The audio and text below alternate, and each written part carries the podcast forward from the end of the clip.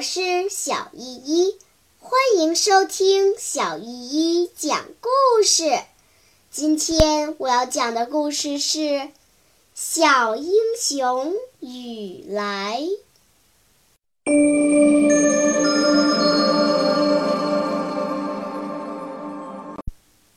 第八章：危险的侦查。不一会儿，芦花村里砰砰响了几枪，敌人进村了。二黑和雨来探出头，向村边瞭望。杨二娃在底下用手拍打着腿，叫道：“别露头啊，鬼子有隔山镜！”过了一会儿，村东头路口那几棵柳树中间，出现了一面高耀旗，还有穿皇军服、戴钢盔的鬼子。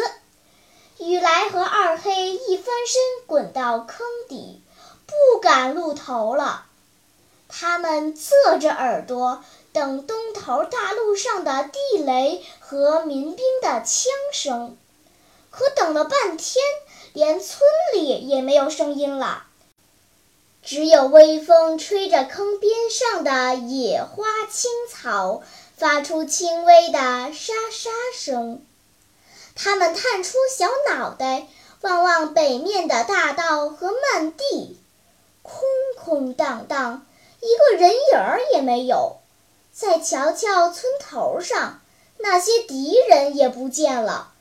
铁头把那顶皱巴巴的破军帽摘下来，又使劲儿戴在头上，叹口气说：“唉，这么多地雷，算是白埋了。”大伙儿都唉声叹气，就像挖下陷阱捕捉野兽的猎人，眼看走到陷阱边的野兽又扭头回去了。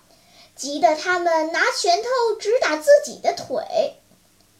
他们看见村头上出现了一个光着膀子、戴草帽的人，又一个戴草帽、穿白汗衫的人，扛着锄头从村北顺墙根儿走到村街口上，站住脚，向寺外望了望，进街里去了。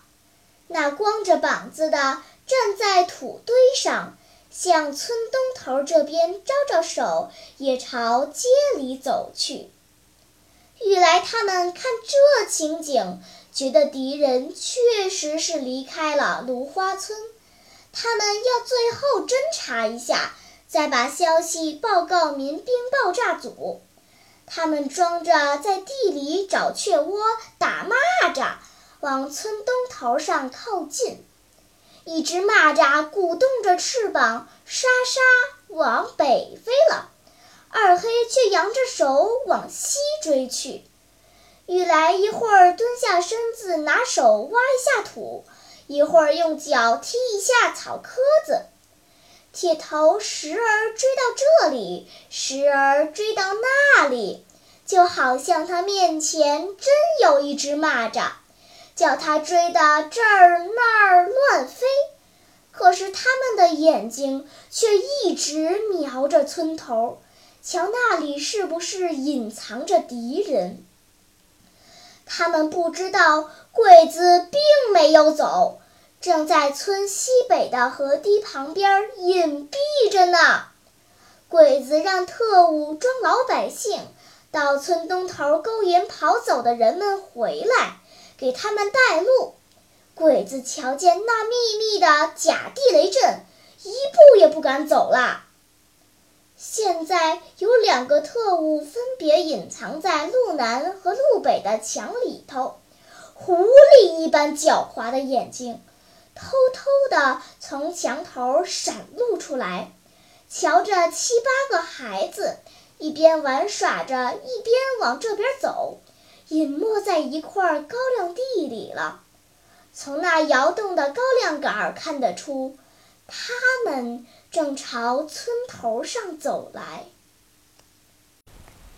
好啦，今天的故事就讲到这里吧。什么？你还没有听够呀？那就赶快关注小依依讲故事吧。